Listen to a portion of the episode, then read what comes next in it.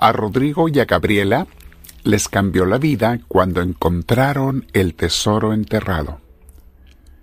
Es el título de hoy, mis hermanos. Eh, Rodrigo Gabriela, he cambiado los nombres para respetar privacidades.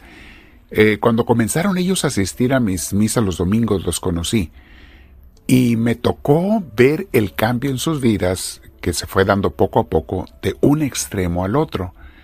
Vamos a meditar sobre ello, mis hermanos, y ese tesoro que ellos encontraron en sus vidas. Pero antes, como siempre, te invito a que te sientes en un lugar con tu espalda recta, tu cuello y tus hombros relajados. Vamos a respirar profundamente, permitir que Dios entre en nuestro corazón, invitamos al Espíritu Santo porque nos hace falta. Siempre que te sientas perturbado, intranquilo, preocupado, preocupada, invita en un momento de oración, ponte a orar, invita al Espíritu Santo a que entre en ti, a purificar. Tú renuncia a todo mal, ¿eh? tienes que renunciar a todo pecado, porque Él no puede entrar a Él si tú no renuncias al mal.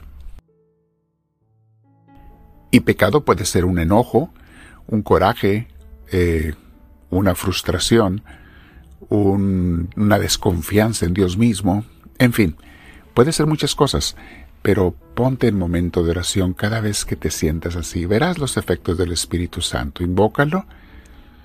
Respira profundo. Si puedes, cierra tus ojos. Pídele al Espíritu Divino que entre en ti. Invítale. Y dile, no te merezco, pero te amo y te necesito, Espíritu de Dios. Ven a mí, te lo pido hoy.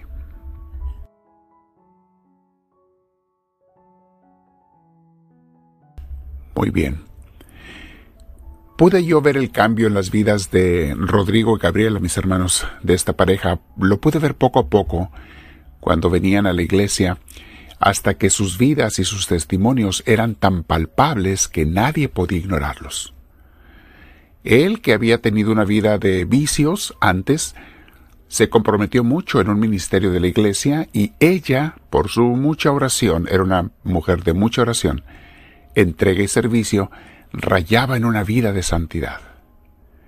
Eran personas ya mayores, eh, sus hijos ya estaban crecidos y tristemente como esos hijos no les había tocado nacer y crecer con Dios, no escucharon la invitación de sus padres que les hicieron muchas veces. Ellos escogieron las cosas del mundo, prefirieron dedicarse al dinero, al trabajo, a los placeres. La esposa en este caso Gabriela, tenía manifestaciones de Dios y no se cansaba de proclamar cómo Dios les había cambiado sus vidas. Y ahora eran muy dichosos, como nunca lo habían sido antes, lo repitieron tantas veces. Ya pasaron a la gloria de Dios. Ella repetía mucho, decía, por tantos años desde que era niña, asistía a misa todos los domingos, pero nuestras vidas no cambiaban. Seguíamos con los mismos traumas y tristezas, los mismos rencores y apegos. Pero todo cambió cuando descubrimos a Cristo y la vida con Dios en esta comunidad de misioneros del amor de Dios. Ahora somos muy felices y es nuestro mayor anhelo pasar más adelante esta vida nueva que Dios nos ha dado. Y hacían muchas cosas, mis hermanos, ellos, para que otra gente se acercara a Dios. Jesús nos da unas parábolas que explican lo que pasa en el corazón de una persona que descubre y entrega todo por el reino de Dios.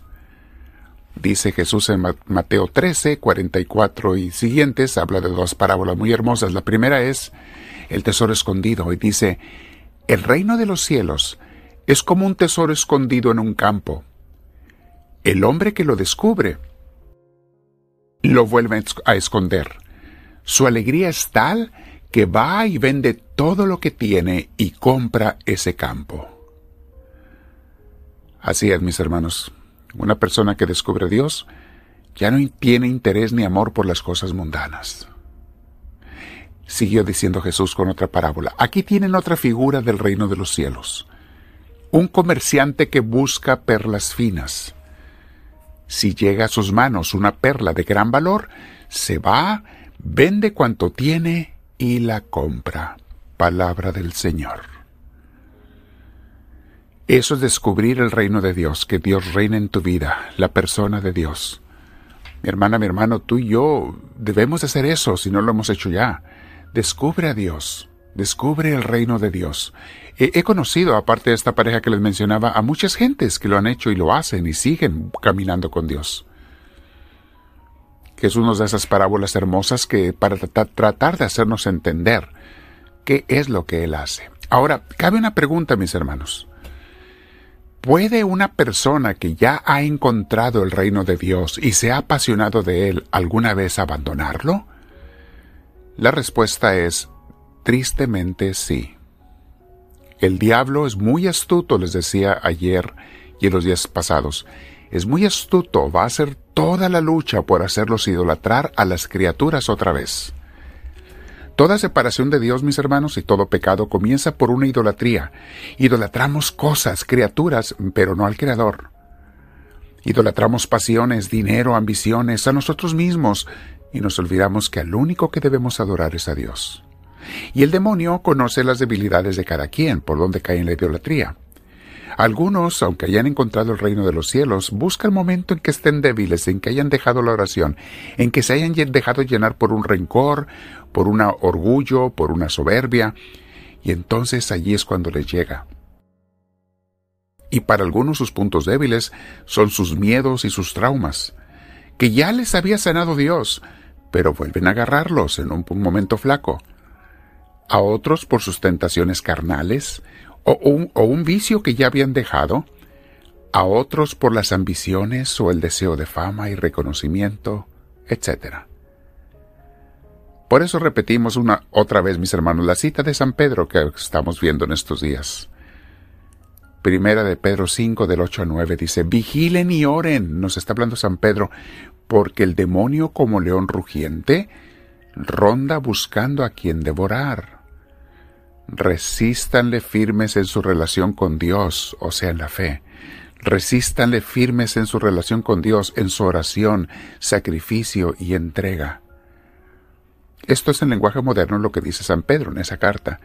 Él le hablaba a una de sus comunidades que él guiaba y pastoreaba y les dice, cuídense, no se hagan confianza, ustedes ya son cristianos, sí, pero no se hagan confianza.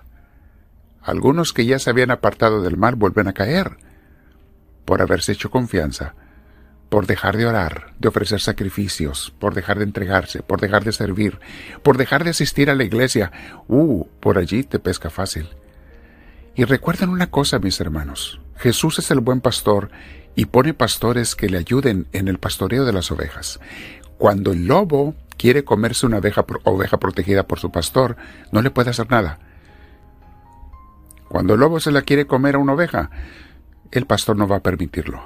Le va a dar en la cabeza al lobo con un garrote.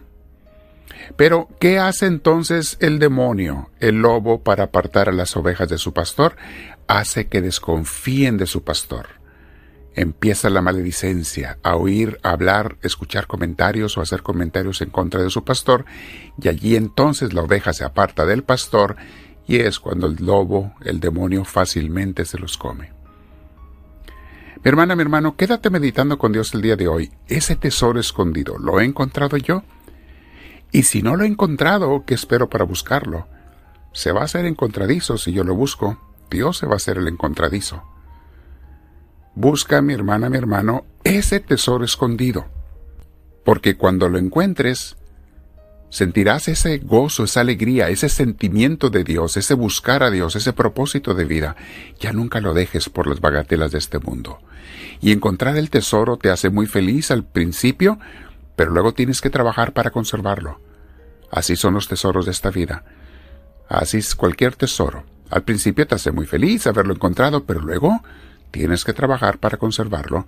Es la ley de la vida. Quédate platicando con Dios, reparte esto entre tus contactos, esta enseñanza, y dile al Señor, háblame Señor, que tu siervo te escucha.